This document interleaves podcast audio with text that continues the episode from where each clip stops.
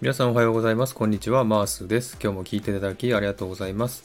このマースラジオはオーストラリア・シドニーからいろんな情報をお届けしています。今日もよろしくお願いいたします。さて、今回の話題なんですけども、Photoshop の AI 機能がパワーアップしたという話題でお送りしたいと思います。えー、Photoshop もですね、私も昔から使ってますけれども、えー、昨日ですかね、えー、更新されましてですね、新しくなったようです。で、えー、何が新しくなったかと言いますと、えまず1個ですね、え空を置き換える機能が入りました。2個目がですね、ニューラルフィルターといって、主に人物の顔や表情を変えたり、肌をね、スムーズにしたりする機能が入りました。それからですね、白黒写真、モノクロ写真をカラーにするという機能もね、入りました。この3つについてね、簡単にお話したいと思います。まずですね、え空を置き換える機能。これはですね、風景写真の空の部分を変えてしまうという機能ですね。いろんなテンプレートありましてですね、雲の写真とか虹の写真とか夕方の空の写真とかそういったものがあって、それを自分の写真に組み込んで雰囲気をガラッと変えてしまうという機能ですね。これは前にもあったんですけども、これはちょっとね、えー、技術が必要でちょっと時間かかったんですけども、今回のこの新しい機能で、一発でね、空の写真をですね、自分の写真に組み込むことができるというふうになりました。でですね、空を変えるとですね、えー、全体の写真の全体の雰囲気が変わってしまいますんで、えー、色温度を変えたりですね、え、雰囲気を変える機能もついてるそうです。そして、え空の空とですね、え地上のですね、境界線もですね、ちょっとおかしくなると違和感ありますんで、そこを柔らかくね、変えるという機能もね、入ってるそうです。とても便利な機能ですね。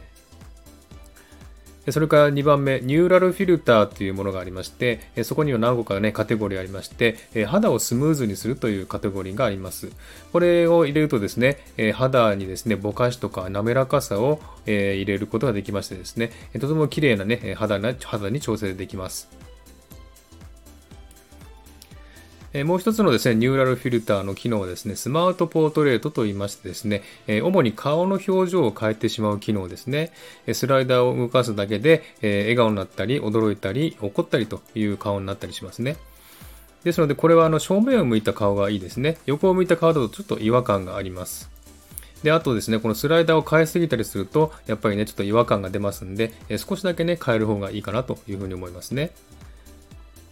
で、これはあの、顔の表情を変えるだけでなく、顔の向きも変えたりですね、光の当たり具合も変えてしまいますんで、かなり便利な機能かなというふうに思いますね。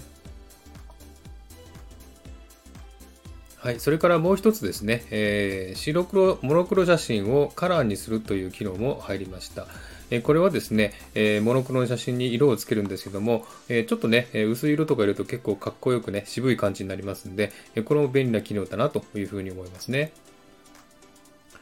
で、この機能をですね、使ってみて思ったことなんですけども、えー多分ですね、ルミナっていう、えー、写真編集ソフト知ってますかね？結構最近有名でですね、えー、簡単に、えー、空の色を変えたりですね、え顔を検出したりですね、できる、そういった便利なソフトなんですね。で、言ってみれば、Photoshop のちょっと対抗馬みたいな感じなんですけども、そのね、ルミナを意識した機能かなと思いますね。ルミナで本当に簡単にですね、空を変えたりできますんで、それをですね、Photoshop に入れたのかなというふうに思います。